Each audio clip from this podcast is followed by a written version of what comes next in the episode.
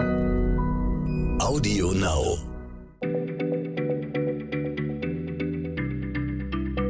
Schneller Schlau, der tägliche Podcast von PM.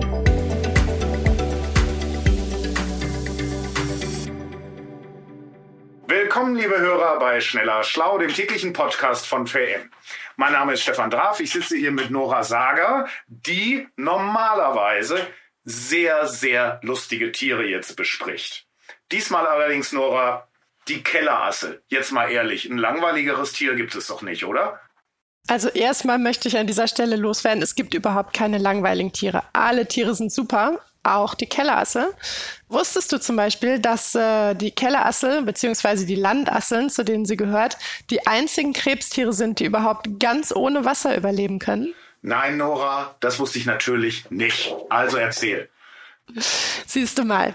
Äh, man sieht das ganz gut an den Beinen, die Verwandtschaft zu den Krebsen. Äh, die Assel hat 14 Beine zum Laufen.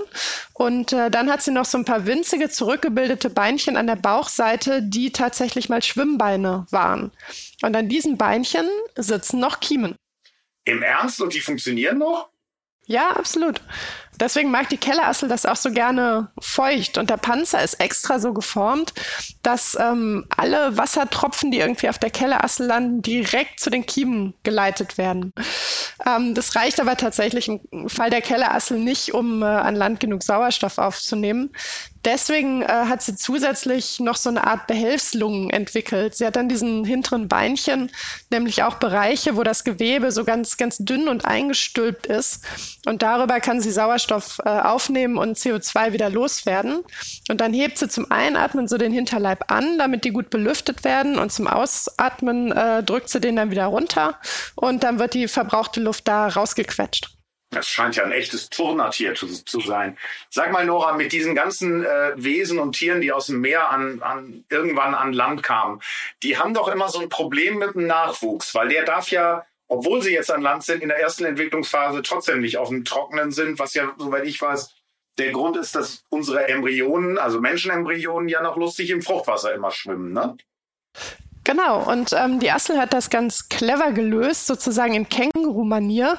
Das Asselweibchen entwickelt nach der Paarung nämlich einfach eine Bauchtasche und in der äh, wachsen dann die, die Asselbabys heran äh, so lange, bis sie dann irgendwie irgendwann schlüpfen und äh, quasi fit genug sind, um an Land zurechtzukommen. Und äh, stürzen sich dann sofort auf, auf morsches Holz und äh, fauliges Laub. Die Asseln sind nämlich äh, Destruenten, also quasi die Müllabfuhr der Natur. Und das bedeutet, sie fressen totes organisches Material und ähm, scheiden dann wieder fruchtbaren Boden aus. Also im Grunde machen sie genau das gleiche wie Regenwürmer. Die finden ja immer alle ganz toll und ganz super. Und die Asseln finden immer alle eklig. Das ist total ungerecht. Okay, also ich war bislang kein großer Fan der Assel und, und ich kann auch verstehen, dass man diese Beinchen wirklich nicht so nett findet. Ah, Stefan, wenn du die Kellerassel schon eklig findest, habe ich ein ganz besonderes Highlight für dich, nämlich Batinomus giganteus. Also Nora, schon der Name verheißt nichts Gutes und wenn ich das Grinsen auf deinem Gesicht sehe, kriege ich jetzt schon Angst.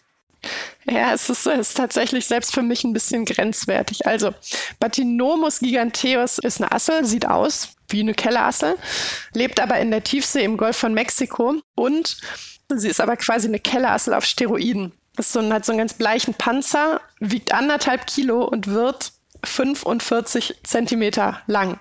Also Größenordnung Hauskatze. Oh, das ist ja schrecklich. Hast du da mal Bilder von gesehen oder Videos oder sowas?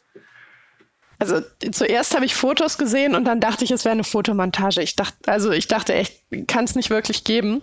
Ähm, und dann habe ich aber habe ich auf YouTube ein Video gefunden, wo ein japanischer Sushi-Koch ähm, ja das Vieh äh, ausnimmt und zu Sushi verarbeitet. Ist nichts für schwache Nerven.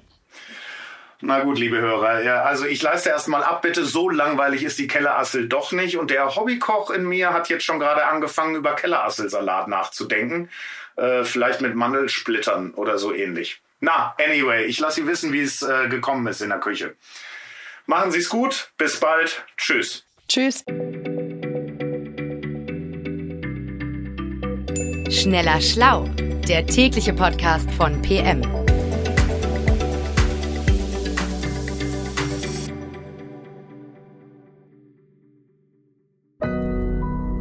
Audio Now.